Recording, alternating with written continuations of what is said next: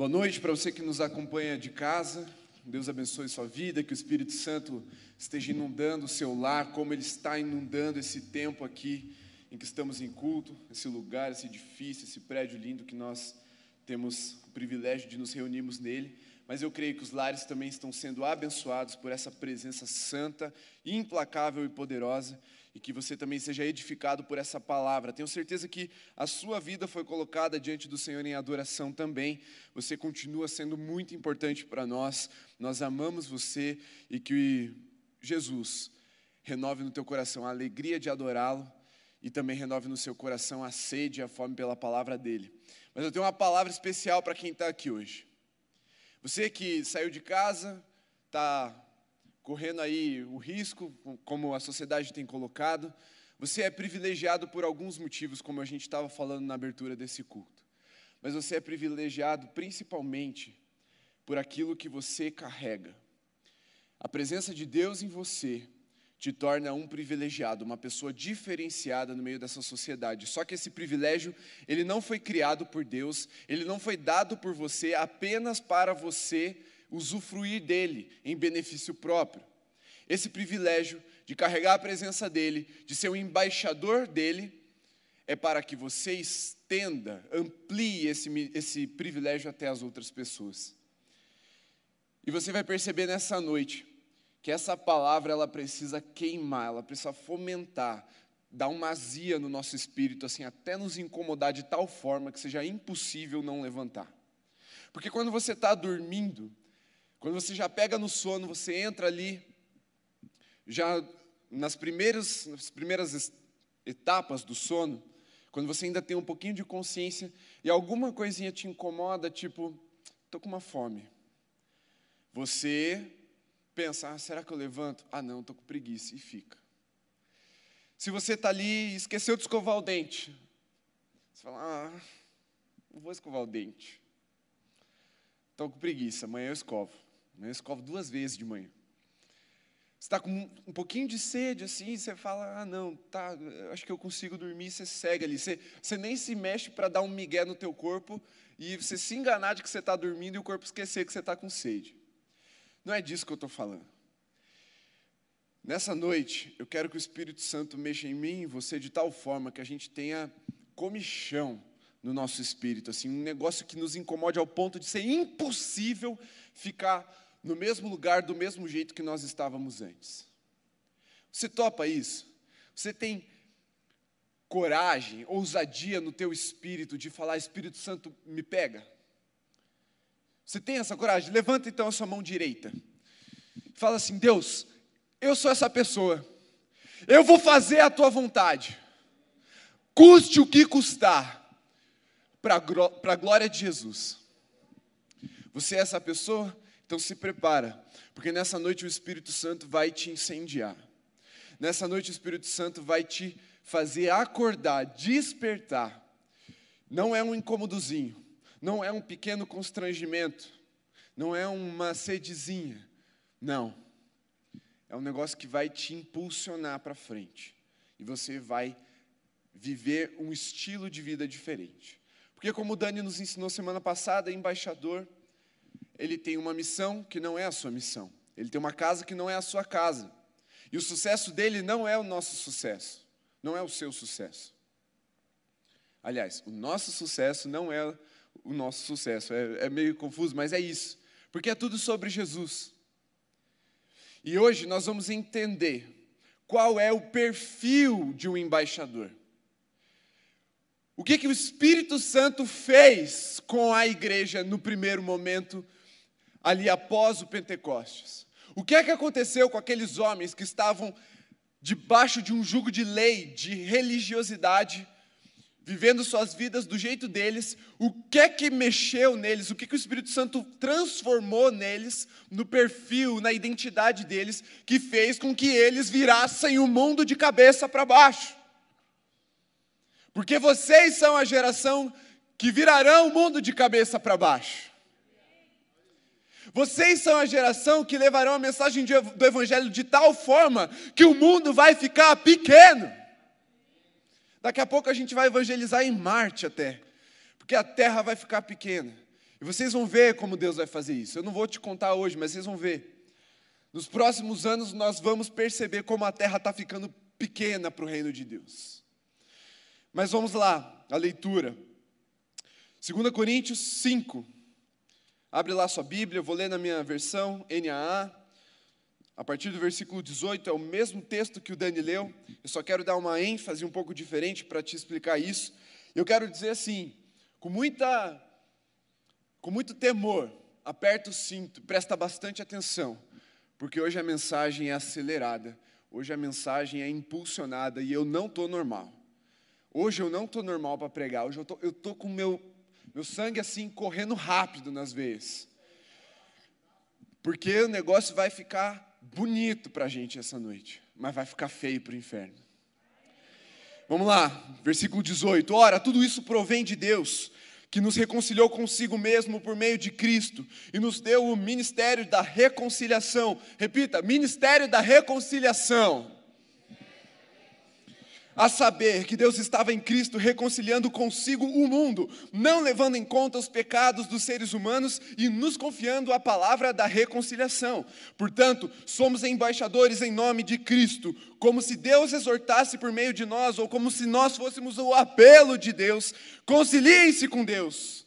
Aquele que não conheceu pecado, Deus o fez pecado por nós, para que nele fôssemos feito justiça de Deus. Amém. Senhor, nós entregamos o nosso coração e a nossa mente para que o Senhor nos aprofunde nesse, nessa realidade. Não é apenas um texto, é a tua palavra revelada, é o teu espírito se manifestando em nós. Por isso que a tua vontade seja feita em nome de Jesus e para a glória de Jesus. Amém, Senhor. Vamos lá, ministério da reconciliação. Esse foi o ministério que Jesus confiou a nós como igreja, começando lá no primeiro século com os apóstolos e aqueles seus discípulos que o acompanharam nos três anos de ministério que Jesus teve, entre a revelação ali no batismo, quando Deus testemunhou acerca de Jesus, enviando o Espírito Santo em forma de pomba, publicamente anunciando: Esse é o meu filho amado em quem eu tenho prazer. Ali ele dá início a um ministério de autoridade, poder, milagre, ensino, transformação e renovação da mente, e anunciando um reino, não que chegaria, não que demoraria para chegar, mas que era chegado e o reino estava em nós, ele estava anunciando o seu espírito, que haveria de fazer morada na sua igreja, nos seus filhos, no corpo dele, nós que estamos aqui na terra. Esse reino, o reino de Deus, ele é composto aqui na terra composto aqui na terra por embaixadores ou mensageiros ou mensageiras no feminino. Por muito tempo você deve ter se familiarizado com esse conceito por causa de um ministério que tinha na, no meio batista principalmente, mas acredito que em outros meios também, que eram os embaixadores do rei e as mensageiras do rei. Um tempo onde ministros de Deus edificavam crianças até se tornarem adultos para levar a mensagem do reino de Deus, a mensagem do evangelho para as nações. E é isso que o Espírito Santo começou a fazer na igreja quando ele foi derramado ali no Pentecostes. Primeiro, a igreja estava numa situação muito parecida com a que eu e você nos encontramos hoje: isolamento. Pense que não, porque não tinha um, um vírus ali. Pelo menos, acho que não, nada relata isso. Não tinha um vírus, o inimigo não era invisível. O inimigo que eles tinham era visível, real, estruturado, institucionalizado, legalizado para persegui-los e matá-los. Jesus havia sido crucificado, ou seja, condenado, castigado na cruz por causa dos judeus, por causa de uma religião que não conseguiu englobar Jesus, captar Jesus. Jesus não coube dentro. Esse é o ponto. E aí, quando as coisas não cabem no nosso sistema, a gente tende a expulsar, exterminar, pisotear. E foi o que aconteceu com Jesus. Por causa do meu e do seu pecado, ele foi feito pecado na cruz. E aí, por causa disso, nós nos tornamos justiça de Deus. É isso que Paulo está falando aqui aos Coríntios. E aí, nesse ambiente de perseguição e de medo, medo os discípulos estavam reunidos nas casas ali, escondidinhos. Eles se comunicavam ali por meio de alguns mensageiros, alguns sinais, mas eles estavam escondidos, atemorizados. E aí Jesus ressuscita. Jesus aparece para eles, fica 40 dias explicando o reino de Deus para eles, ensinando, transformando a essência deles. E aí ele fala: Ó, oh, eu vou embora, mas espera só mais um pouco, não sai até que do alto sejam revestidos de poder. E aí vem o Espírito Santo nesse dia que a gente chama de Pentecostes. O povo reuniu, o povo saiu das casas, o povo aglomerou. E aí o que aconteceu? Veio o Espírito Santo. Os críticos estavam lá, os perseguidores estavam lá, mas o negócio ficou tão louco que eles não sabiam nem o que fazer direito e começaram a chamar eles de bêbados, achando que aquilo teria sido o fim do, do, da mensagem de Jesus. Eles falaram: ah, esse monte de bêbado aí não vou fazer nada. Aí é que a calça deles ficou curta. Porque o Espírito Santo estava derramando poder e revestindo a igreja de poder. Porque o que viria depois seriam os anos mais difíceis daqueles discípulos. Todos, com exceção do apóstolo João, morreram martirizados de forma igual ou pior do que a que Jesus sofreu. Crucificados, devorados por leões, esticados até esquartejamento, né, que é o esticamento dos membros, e aí a tradição vai contar algumas formas em que eles foram é, condenados e, e, executados ali pelo sistema. Mas o, o medo sumiu. O medo como que desapareceu, e aí a gente tem que perguntar o porquê. O que aconteceu com a igreja naqueles 40 dias que estavam com Jesus, ou o que aconteceu quando veio o Espírito Santo? Cadê aquele medo todo? Cadê aqueles galileus iletrados que estavam falando que Jesus tinha ressuscitado. Eles estavam nas praças anunciando a verdade do Evangelho, intrépidos, ou seja, sem medo, sem ficar ali tremendo com medo, não, corajosos, enfrentando todas as dificuldades. Eles colocavam os caras ali no tribunal para discutir com magistrados, mestres da lei, escribas, e eles ganhavam todas as discussões porque estavam inspirados pelo Espírito Santo e a palavra da verdade se encontrava em seus lábios e não tinha para ninguém. E aí a solução era o quê? Matar. Vamos matar. E aí começou a perseguição legalizada. Paulo, você conhece, antes de se tornar apóstolo, fariseu, um dos maiores ali na lei, cresceu aos pés do maior mestre da lei da época dele, Gamaliel. E ele tinha aí ali cartas para matar crente.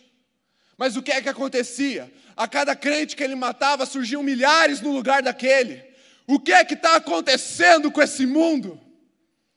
Como que o nosso sistema não está dando conta?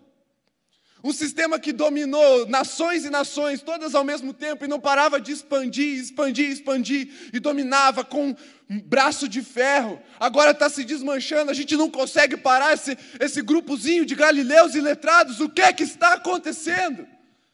O Espírito Santo estava agindo.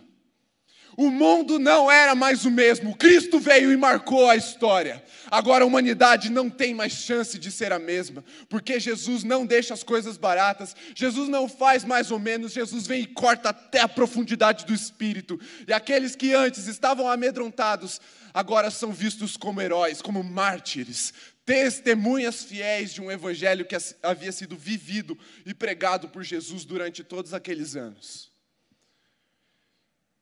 Mas qual é o perfil deles? E aí você pergunta onde é que eu acho esse perfil? Se eu quiser achar o perfil do Tiago, eu vou lá no Instagram dele e vejo o perfil dele. Se eu quiser achar o do Daniel, eu vou lá, Facebook, Instagram, está lá o perfil. E sabe, eu percebi essa semana que tem um, uma ferramenta, eu não uso há muito tempo, eu acho que desde que eu criei meu Instagram, que se chama editar perfil. é o mesmo desde que eu criei o negócio. E aí eu fiquei pensando, Será que o botão da igreja brasileira de editar o perfil está disponível para o Espírito Santo? Eu creio que sim. Eu creio que sim. E aí, não pense no grande, não pense no total, pense em você. Será que a sua vida está disponível a ser editada pelo Espírito Santo nessa noite?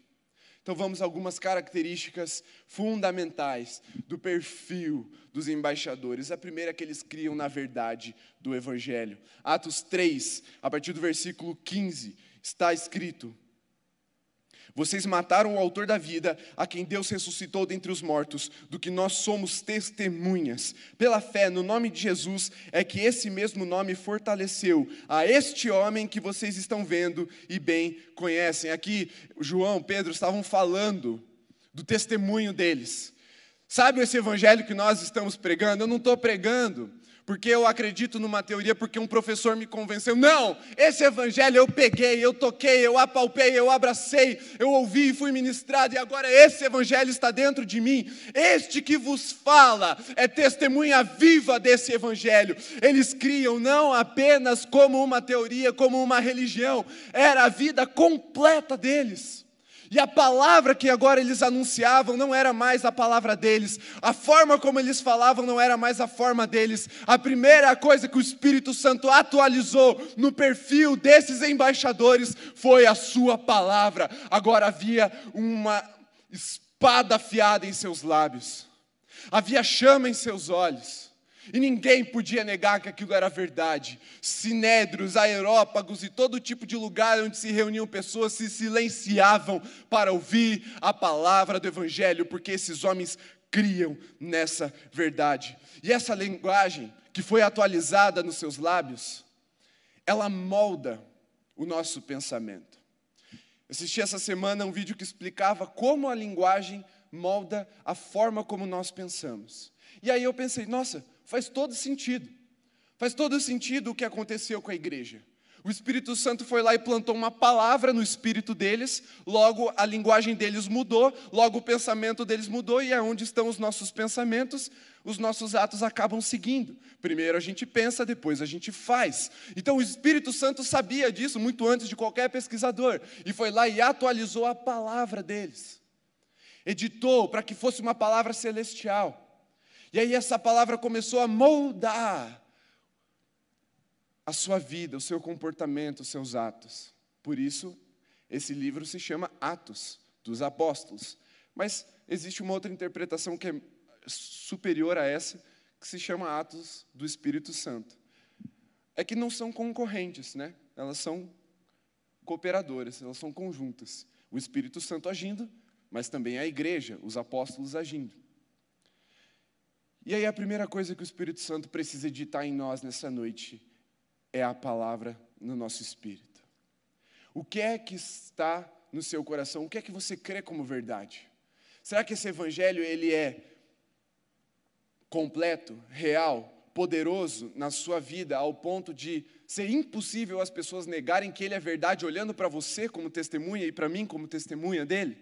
Será que eu, como você, podemos chegar ali, junto com Pedro e, João, e falando pela fé no nome de Jesus, que esse mesmo nome fortaleceu a este que vocês estão vendo e bem conhecem?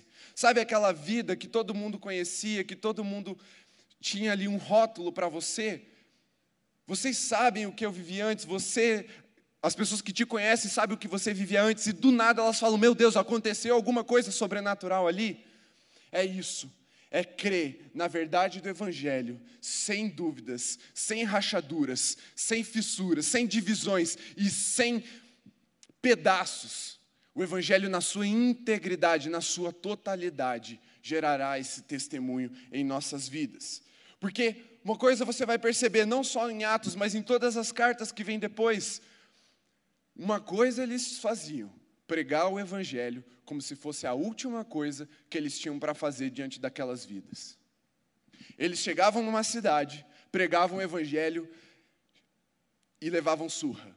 Chutados pelos, pelas autoridades, iam para outra e levavam surra. Mas sabe o que eu percebo? É que eles eram como pessoas que perceberam que o prédio estava pegando fogo. E eles tinham que avisar para os seus vizinhos que eles tinham que ir embora dali. Que, que, e como é que você prega para alguém como é que você convence alguém de que o prédio está pegando fogo? Primeiro, você precisa demonstrar isso na sua expressão. Você não vai bater lá a campainha bem devagarzinho, tan, tan, ou toque, toque, toque. Aí, calmamente, repete, toque, toque, toque. Claro que não, você chega na voadora, pá! Vai tocando, tocando, porque a pessoa precisa perceber a urgência. E aí, quando ela chega aqui, meu Deus, o que está acontecendo? Você fala, o prédio está pegando fogo. E ela vai olhar para onde? Para a tua cara, para a tua lata aí, bonitão. E ela precisa mostrar que tem um evangelho que salva as pessoas do inferno e de um inferno que é real. E que se elas não forem a Jesus, elas vão para lá. Então elas precisam acreditar, olhar para você, para sua cara, para sua expressão, para a forma como você apresenta esse evangelho de que existe um inferno que está pronto para consumi-la. E aí, depois de a pessoa perceber, você fala assim: larga tudo e corre, mano. Vamos, e não pega o elevador, vamos de escada. E sai correndo. Você não vai convencer ninguém de que o prédio está pegando fogo assim, ó. Veja bem aí, né? Se vai, vai que, né? Pega aí tuas coisas aí, eu, que ajuda para arrumar as malas aí, para a gente descer to, teus móveis. Não, mano, deixa tudo e segue Jesus, porque senão o fogo vai consumir você. E não é o fogo do Espírito. Criam, na verdade, e anunciavam com essa crença estampada na cara e na, no jeito deles. Segundo, sabiam que o reino traria transformação.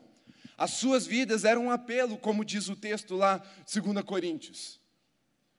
Eles sabiam que o Evangelho traria transformação, então eles não estavam brincando de falar de Jesus. Eles chegavam diante de um enfermo e falavam: levanta, anda, vai, anuncia esse Deus que está te curando, que está te salvando. Eles sabiam que mais do que uma transformação no espírito, Jesus havia anunciado uma vida abundante, portanto, libertação da alma também. Sabe essa tristeza, sabe essa, essa vida perdida, sabe esse ranço que você tem aí? Jesus pode te libertar disso.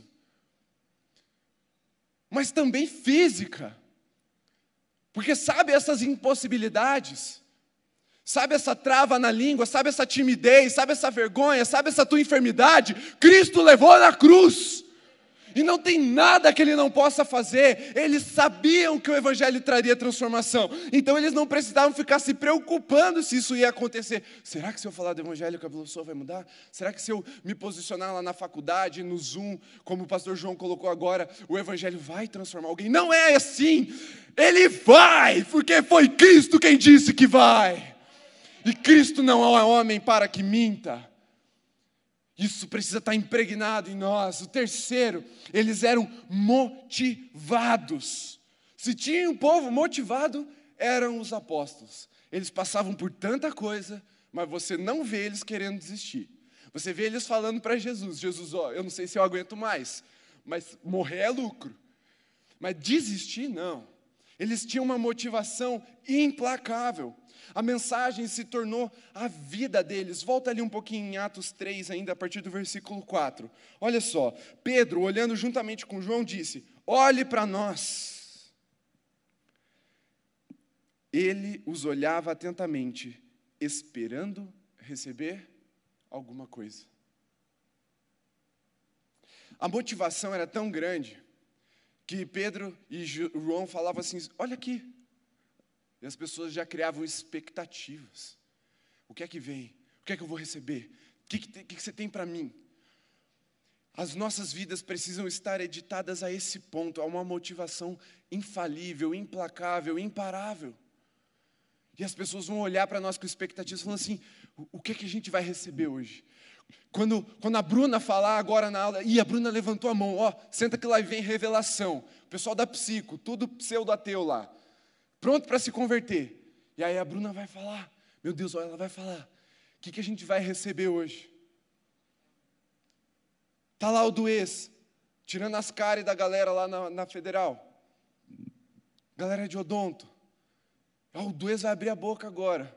Será que ele vai pedir para a gente tirar as caras dele? Não, ele vai falar alguma coisa. O que, que, que a gente vai receber? A motivação deles era imparável. E as pessoas falavam: Meu Deus, eu preciso disso. Eu preciso. Ela era contagiante. Sabe por quê? Porque não tinha sagrado secular. E a gente costuma separar as nossas vidas dessa forma. Não, não. Isso aqui é da igreja, né? Música de igreja, música de crente, camiseta de crente, igual a que eu estou usando e tal. Não tinha isso para eles. A vida era uma só. Não tinha mais secular, tudo era sagrado porque era para ele. E a motivação, ela, ela nos envolve, ela nos reveste do Espírito. nos reveste da palavra, nos reveste do reino de Deus. Portanto, eu não preciso escolher áreas da minha vida para dizer, não, nessa área eu estou bem com Deus, nessa aqui eu não estou bem com Deus, nessa aqui eu estou, nessa aqui eu já não. Não, é uma só. A motivação passava por tudo, seja comer, seja beber, tudo que vocês forem fazer, façam para a glória de Deus. Quer ver um exemplo bom disso? Quem aqui tem um Xiaomi, um celular, um fone de ouvido, alguma coisa assim? Eu tenho um fone de ouvido. Pouca gente, calma que já vai chegar em vocês. Já ouviram falar daquela seita Testemunhas de Xiaomi? Eles não precisam investir muito em marketing, porque o produto se vende, ele faz o, o, o consumidor querer contar para todo mundo. Você fala assim: nossa, meu celular deu uma travada ali. Você já conhece Xiaomi? Nossa, eu estou com um fone, mas ele é zoado. Peraí, você já conheceu o, o fone de ouvido da Xiaomi? Tudo é uma, eles nem estão sendo pagos para isso, né? A gente não está sendo pago para isso, mas a gente quer apresentar, porque o negócio é bom e barato. E a motivação vai lá, a gente não precisa muito disso. O Evangelho gera essa motivação em nós. A pessoa espirra, já oraram por você hoje? A pessoa fala, nossa, eu estou meio desanimado. Peraí, você já conheceu o Espírito Santo que te anima, que é como uma chama dentro do teu coração? Nossa, minha família está toda destruída. Você conhece Jesus que pode restaurar a sua casa? É assim que os embaixadores de Jesus funcionam. Não tem para ninguém. A motivação é total. Mas o que é que gera isso? O que é que alimenta isso? É a palavra de Deus. Quarto, você já deve ter ouvido que a igreja é como um hospital. Amém? Levanta uma das mãos você já ouviu isso. Só para eu ter uma ideia. É, todo mundo já ouviu, igreja é um hospital. E tudo bem a gente pensar nisso, mas precisamos considerar algo importante. Nós não somos um hospital de elite. Por quê? Nós não temos muita estrutura para isso, nós não temos muitos médicos e nós não temos um edifício, um lugar fixo. A gente não paga aluguel. Se formos ser comparados com o hospital, nós somos como um hospital de campanha. Aquele que arma uma tenda, cura os feridos, manda embora, levanta a tenda e segue em frente. Mas principalmente a igreja precisa ser um quartel. Nós precisamos ter uma mentalidade muito mais, preste atenção, muito mais de soldados do que de enfermeiros. Porque o médico dos médicos, que doença é difícil para ele? Ele vai curar. Ele falou. E se não curar, ele tem um propósito para estabelecer ali. Calma. Agora o ponto é: a mentalidade de hospital é o quê? Quem é que vai para o hospital? Doente, certo? Alguém já viu alguém fazendo propaganda de hospital no terminal de ônibus? Você já viu alguém entregando folheto para você? Cara, você tem que conhecer esse hospital, velho. Se liga, mano, eles têm uma cantina da hora lá, ó, os médicos dão pirulito depois da, da, da consulta. Não. Porque o hospital ele não precisa fazer nada, ele só precisa esperar. Gente doente tem a rodo. Agora, o, o quartel não. Ele tem a mentalidade centrífuga, é daqui para lá, vai, vai, vai, vai. E a gente está pensando que falar vem, vem, vem, vem, vai adiantar, mas não vai. Hospital de campanha faz o quê? Vocês já assistiram algum filme de guerra, assim, tipo antiga, Segunda Guerra, Primeira Guerra, coisa do tipo? Tem vários aí. Eu assisti recentemente o Resgate do Soldado Ryan, repeti, fazia muito tempo que eu não tinha assistido, que eu tinha assistido queria lembrar algumas coisas, e uma coisa me chamou a atenção. Para cada uns 400 soldados, mais ou menos, tem um cara com um capacete com uma cruz vermelha. E ele faz o quê? Ele fica indo atrás dos feridos. O que, que ele faz? No me... Tá rolando bala para todo lado, estão jogando granada, morteiro, tem canhão para cá, canhão para lá. O que é que o cara vai fazer ali, na areia? Os caras tudo ensopados, cheio de sangue. O que, que ele faz? Ele aplica a morfina, pá, amarra o sangramento, dá uma arma na mão do cara e fala: continua. É isso que é um hospital de campanha. Nós precisamos ter essa noção de que a pessoa não precisa estar inteira para cumprir a vontade de Deus. Sabe por quê? Porque ela vai se recuperar no processo. Até o final da missão, ele vai ali ser curado, vai, o negócio vai estancar. O ponto é o seguinte: não espere sua vida ser perfeita para começar a fazer a vontade de Deus. Pega a sua arma e começa a atirar, porque o inimigo está ali do outro lado e ele não parou para esperar você fazer isso. E tem gente morrendo porque depende de mim e de você. Hospital de campanha morfina, estanca, arma na mão e bora, porque temos uma missão para cumprir.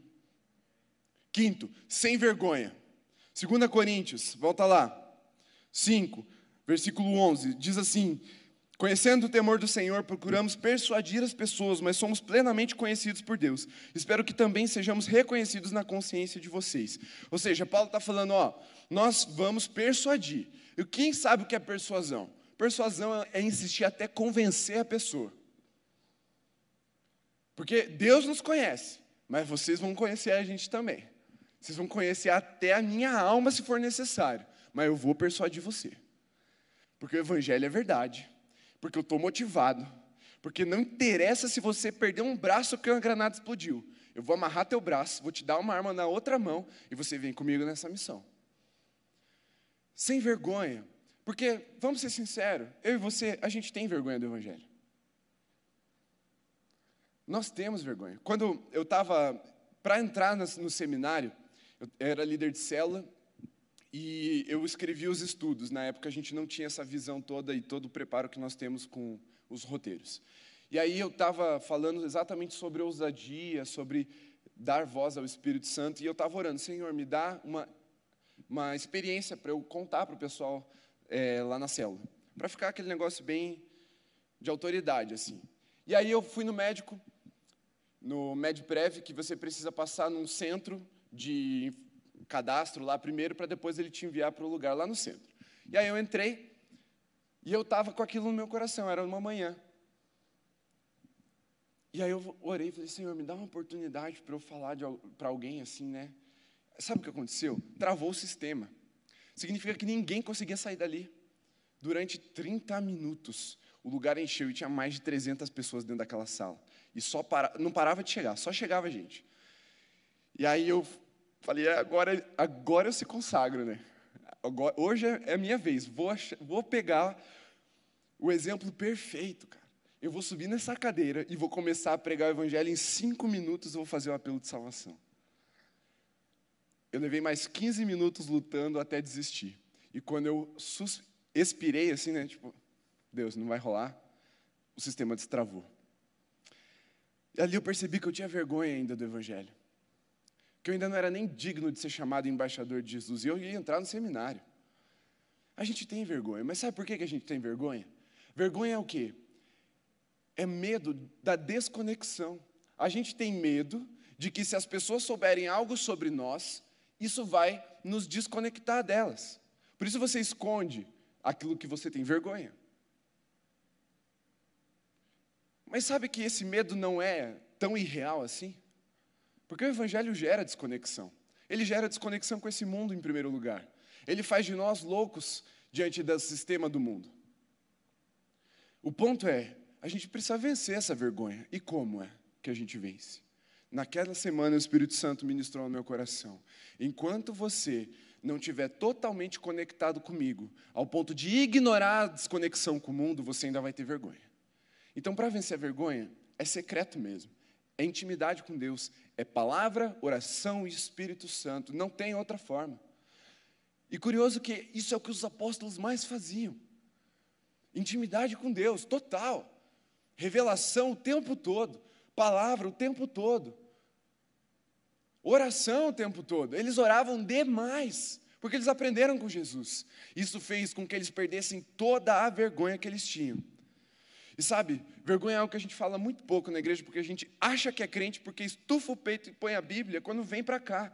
Mas quantos têm essa atitude de pegar a Bíblia, pôr no peito e sair andando na rua? Ir para a faculdade, eu conheço um jovem nosso aqui que fez isso, fez um propósito de botar a Bíblia de papel debaixo do braço e andar com ela na faculdade e botar na mesa uma semana. Ele tem sete experiências para contar dessa semana. Porque as coisas começaram a acontecer. Ele precisou vencer a vergonha. Mas o ponto é: será que ainda há, será que já temos a, a intimidade suficiente para vencer todo tipo de medo? Porque o Espírito Santo quer nos levar a esse lugar. Porque coragem é você contar a sua história com Deus de coração aberto, sem reservas. Sabe o que você fazia e não faz mais? Conta. Sabe como era a sua vida e não é mais? Conta. Sabe a experiência sobrenatural que Deus te deu no secreto? Conta também. Porque enquanto tivermos essas reservas, teremos vergonha e o nosso perfil não será um perfil de embaixador. Mas sabe outra coisa que eu percebi nessa igreja? E sexto lugar, vulneráveis. Paulo fala: a minha, quando eu sou fraco, é que eu sou forte. O seu poder se aperfeiçoa na minha fraqueza. Porque quando a gente é ruim no negócio e as coisas acontecem, fica óbvio que que alguma coisa sobrenatural aconteceu. Você, sabe quando você olha para pessoas e fala, cara, só pode ter sido Deus? Sabe quando aquela pessoa judiada de feia começa a namorar uma pessoa bonita? Aquele cara lascado, chega com a varoa, né, bonitona, você fala, mano, só pode ter sido obra de Deus. É mais ou menos isso. É, as pessoas têm que, só, elas vão ter que acreditar no sobrenatural para conceber o que está acontecendo nas nossas vidas. Por isso, não tenha medo de demonstrar a sua vulnerabilidade, porque é ali que Deus vai glorificar o nome de Jesus.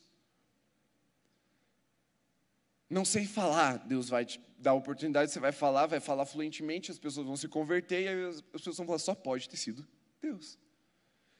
A nossa fraqueza não é motivo para nos parar. Nunca foi, em nenhum momento da igreja. Nenhum desafio, nenhum obstáculo foi motivo para a igreja parar. Nem perseguição, nem isolamento, Sabe o que, que para a igreja? O conforto. E o que o pastor João ministrou agora no momento de consagração é profético. Ele falou: há um inconformismo dentro de mim. E essa inconformidade vai alcançar cada um dos nossos corações. Porque quando fomos inconformados, quando esse conforto for nada para nós, a igreja vai começar a cumprir a sua missão. Nós somos inconvenientes. Sétimo, inconvenientes. Lá em Atos 17, 6 fala que chegaram aqueles que vão virar a cabeça, vão virar a cidade de cabeça para baixo. Persuadir, lembra? Nós tínhamos que persuadir as pessoas até o ponto de ser inconveniente. Até o ponto de quando as pessoas falarem lá, vem o crente. Eu, não, eu, eu acho que eu vou lá na igreja só para. E aí ele vem e o Espírito Santo pega ele aqui. Não, eu vou deixar ele orar por mim só para ele parar de me encher o saco, mas peraí. Aí você ora e o Espírito Santo pega ele. Convence ele do pecado, da justiça, do juízo, transforma a vida dele. E sabe, há uma diferença muito grande entre ser inconveniente e ser chato. Ser chato é você querer impor de uma forma hipócrita aquilo que você não vive. Aquilo que você acha que é o Evangelho de Jesus. Agora, inconveniente, não. O que é conveniente? Aquilo que está de acordo com as regras desse sistema, desse mundo. Hoje é inconveniente você falar de Jesus. Porque não? Porque cada um tem sua fé. Uh, sempre teve. Mas como é que a fé cresce? É pelo ouvir, ouvir a palavra de Deus. Então não tenha medo de ser inconveniente. Não tenha medo de ganhar o rótulo de ser o crente da sala. Eu, sem falar nada, ganhei alguns rótulos na faculdade de teologia. Então não tenha medo de ganhar um rótulo que vai glorificar o nome de Jesus, porque ali nessa inconveniência, quando as pessoas menos esperarem, elas vão vir até você. A gente teve uma experiência muito curiosa, eu e o João ainda estávamos no seminário. A gente estava lanchando na cantina e uma pessoa que nos criticou durante um bom tempo chegou para nós falando assim: Eu preciso de ajuda. E eu só penso em vocês quando eu eu penso numa solução para isso. João sabe do que eu estou falando. É isso, cara. Seja inconveniente e, e deixe o Espírito agir. Porque a hora que eles precisarem, eles vão buscar você. E o oitavo para a gente fechar. Incansáveis até que Ele venha. Não pararemos até que o Senhor venha. Esse é o perfil de um verdadeiro embaixador. Fique em pé. Nós vamos cantar e celebrar isso para encerrar. Esse vai ser o nosso apelo, nosso, nossa oração final. Dia e noite, noite e dia, sem cessar, até que Ele venha. Mas você vai chegar em casa e você vai mostrar para que veio.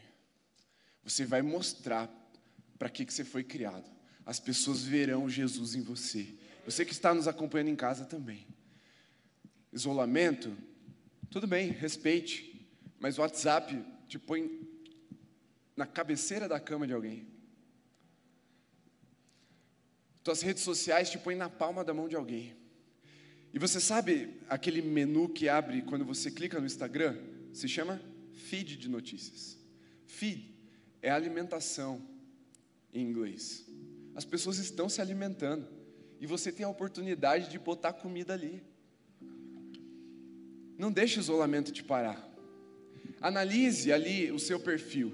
Edite esse perfil conforme o Espírito Santo te instrui. Mas não deixe de alimentar, porque as pessoas estão procurando. Há um mundo, há uma criação aguardando com ardente expectativa a manifestação dos filhos de Deus. Feche seus olhos. Senhor, essa é a geração que vai mudar o mundo. Aqui estão os teus embaixadores chamados, convocados, revestidos de poder, editados pelo Teu Espírito Santo. Faz a Tua vontade, dia, noite, não importa, inconvenientes ou convenientes, incansáveis seremos, Senhor, até o dia glorioso do Teu retorno. Que a Tua igreja seja assim, hoje e para sempre, em nome de Jesus.